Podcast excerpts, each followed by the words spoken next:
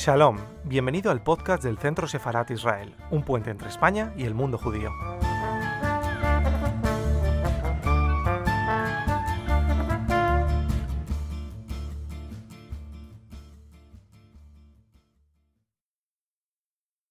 Well, my name is Noah, uh, which is uh, a biblical name. Noah uh, was the first feminist in the Bible. She was the first of the oldest of Tzlofchad's daughters. Tzlofchad, a man during the time of Moses, uh, died without any sons, and so there was no one typically to inherit his property, and his daughter Noa uh, claimed the inheritance from Moses, and he agreed. So she was the first one to actually act as a feminist, and so I, I like this name very much. Um, I've had a long international career, um, almost 30 years, and many of these years have been spent in Spain. I love Spain, and I love performing for the Spanish audience. Uh, I like singing in Spanish sometimes too. I've made many albums, but my new one is, is really totally different from anything I've done before, because in this album I've totally dedicated the whole project to Johann Sebastian Bach, and I've written lyrics myself in English. I grew up in the United States, and English is still my strongest language. Uh, in English and a little bit in Hebrew as well, to, um, to 12, 11 pieces of music, instrumental music, by Johann Sebastian Bach, which means these are pieces that were not written for voice. So to sing them to begin with is very challenging and very strange and also very original. And the lyrics are really, really relevant to things that are going on today in our lives, um, uh, from things like the Israeli-Palestinian conflict until things like you know technology, religion, WhatsApp, uh, euthanasia, uh, love, uh, the relationship between parents and teenagers in the 21st century, etc. Um, back to back, back to back. Uh, well, uh, people who know me would probably know that one of my most famous songs is Ave Maria, that I sang for the first time 25 years ago. This is the Ave Maria of Bach and Gounod. Uh, that I wrote lyrics to. That was the first time that I wrote original lyrics to a piece of classical music. And this piece became very associated and connected with me.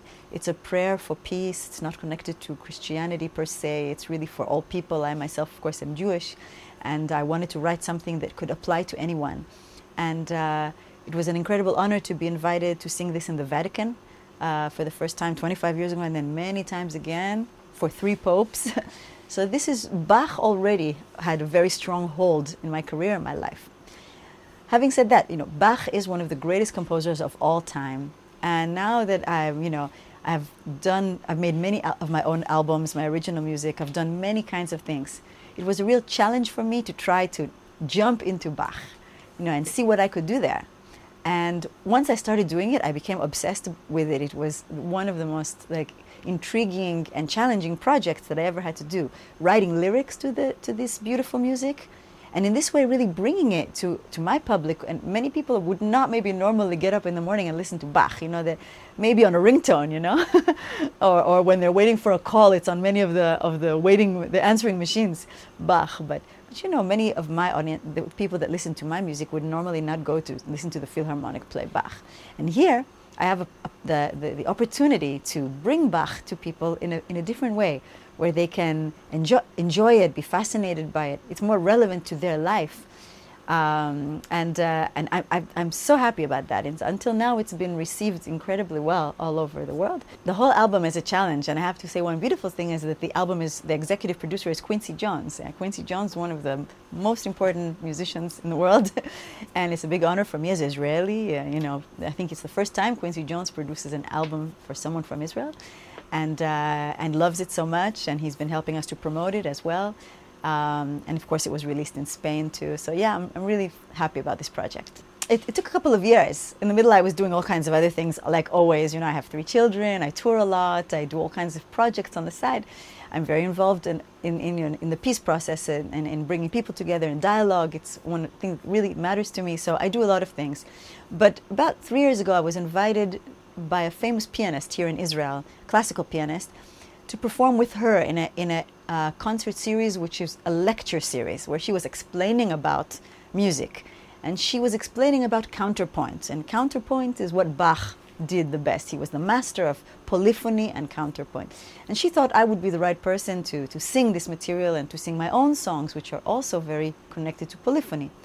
So that's how I started singing Bach for her, for Astrith Baltsan is her name. But then I said, wait, why should I just sing da ba da, you know? Maybe I can give more, make it more interesting, you know? And then I started writing lyrics just, you know, as, a, as an exercise, as an experiment. And from there, it grew and grew. And I wrote more and more texts. And finally, whole, this whole project was born. Well, I didn't bring any original music. It's 12 pieces of Bach. I didn't change anything. I'm totally respectful to the master because he's a big master. My contribution and the contribution of my musical director and my, who was my partner, my musical partner for many years, is the guitarist Gil Dor. So our contribution is the, the way we arranged it, you know, for guitar and voice, really acoustic, really cool. And, um, and the lyrics that I wrote, of course the fact that we are actually performing these pieces with guitar and voice is very unusual, and singing them is a big challenge. So this was our contribution, and of course Quincy Jones, you know, he came in with a lot of ideas about how to produce the sound, how to make it like the best, how to make it pure, and he's such a great musician. It was an honor to work with him as well. Well, it's, it's because it's a correspondence with Bach. You know, it's like I'm writing him letters over the years, and and and uh, in fact in the album okay whoever still buys a cd but uh, I, it's also online i wrote a real letter to him you know and i told him about the world today how much it's changed wondering how he would react to what's going on today in the world and how his music is still relevant to people today after 334 years since he was born and or 300 years since he wrote this music you know maybe more. So um, uh, and also in English, letters are letters, you know, A, B, C. So it's a play on words, correspondence and the words themselves. You know, I don't know, but I got the biggest compliment from a music critic here in Israel. A classical music critic is very, you know, uh, he is actually a, a, specialist, a professional on Bach. He did his thesis on Bach. I sent him the album with the shaking hands, you know. uh, his name is Noam Ben Zeev. Today he's the artistic director of one of the big cultural centers here in Israel. And he wrote me such a beautiful letter back. And the one sentence he said, you know, I maybe this sounds corny, but if Bach would, were alive, he would love this project. For me, this is the ultimate compliment. well, uh, my relationship with Spain is multifaceted. Uh, to begin with, Spain was one of the first countries in the international market that, that was interested in me.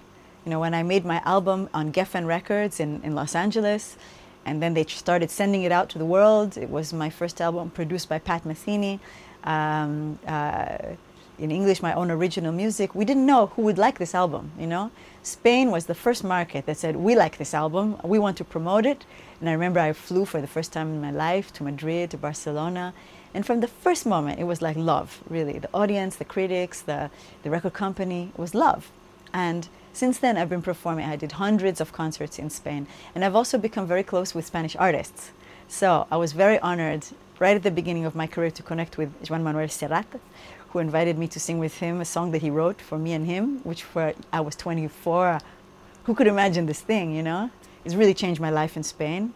And, uh, and I sang with other wonderful artists like Jorge Drexler and like um, um, uh, this great uh, flautist from Galicia, um, that I can't remember his name right now.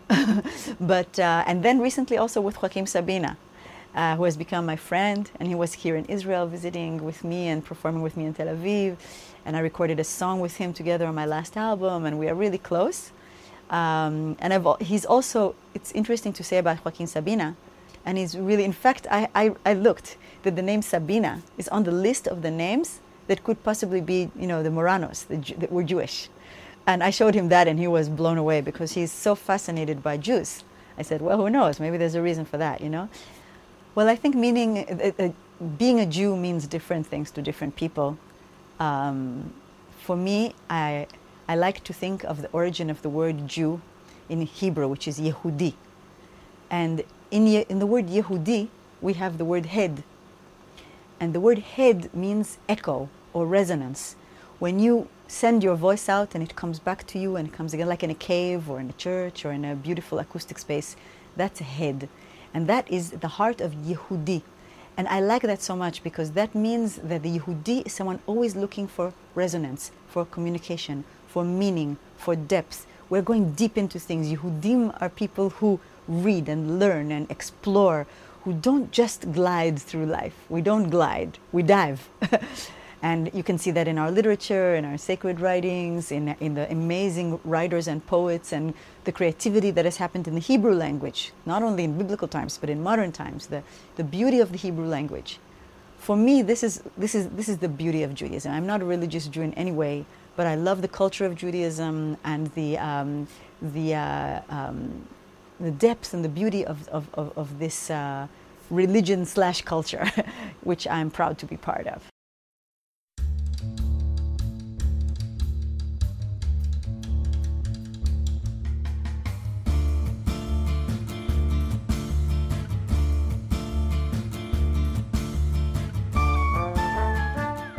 Estás escuchando el podcast del Centro Sefarat Israel. Gracias por seguirnos.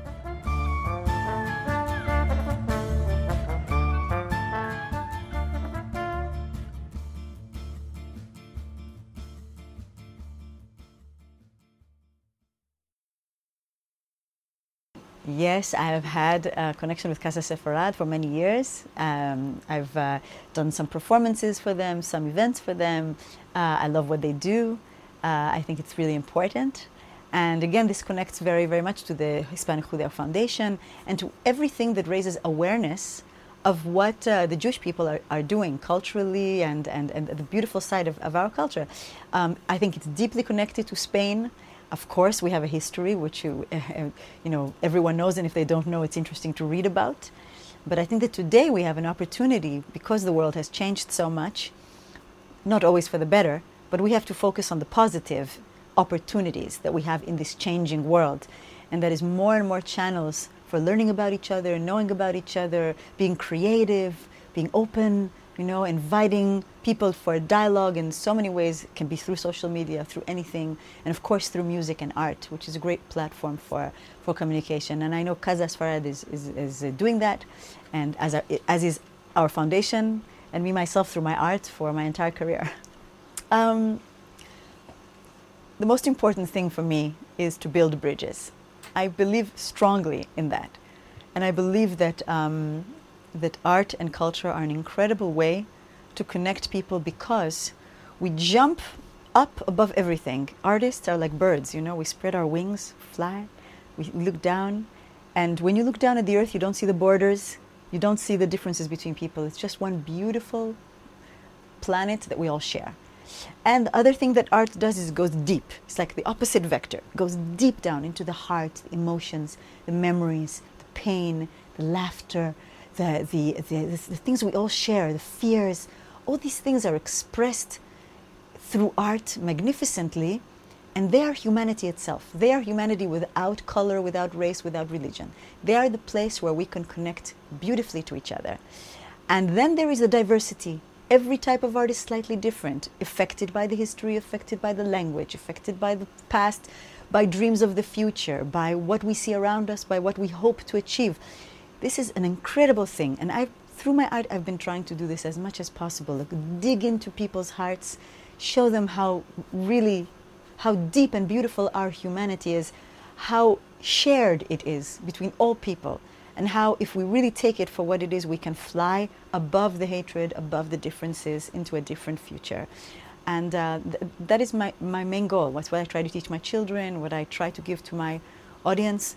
And uh, the second thing is, I believe that an artist is praying in the temple of God, God of music. That's our job.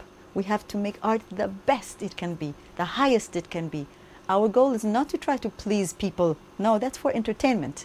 An artist is there to challenge people, to illuminate. And that is, that is my, I feel that, that my goal is to, to, to bring, you know, you, we, we talked about Bach. Bach is the highest it can be. And I remember I heard Gabriel Garcia Marquez once saying, that's our job. We have to bring people up to the art, not the opposite. And they will thank us for that. And that's what I believe our job is. And when we, one last sentence would say that, um, you know, many people ask if art can change the world. Huh? So I don't think art can change the world. But art can change people. And then people change the world. And our job is to do that to people, to change people so that they will be ennobled, empowered, illuminated, and they will go and change the world in a positive way. I'll sing you the last part of the song called Look at Me. Okay? I think it's when it was the first um, song that I wrote for this album. I didn't write it, Bach did, but I contributed my lyrics. And uh, um, it, it goes like this Look, there is a crack and it's growing. There is a light and it's glowing through the sorrow, beyond the tears, beyond tomorrow. There must be something more that we can do. I can see you, your beauty shows beyond your weakness and pain. It glows, the morning is near now. As the stars disappear, we'll shatter that wall. We'll watch it fall. Together, sister, we can. Come, give me your hand.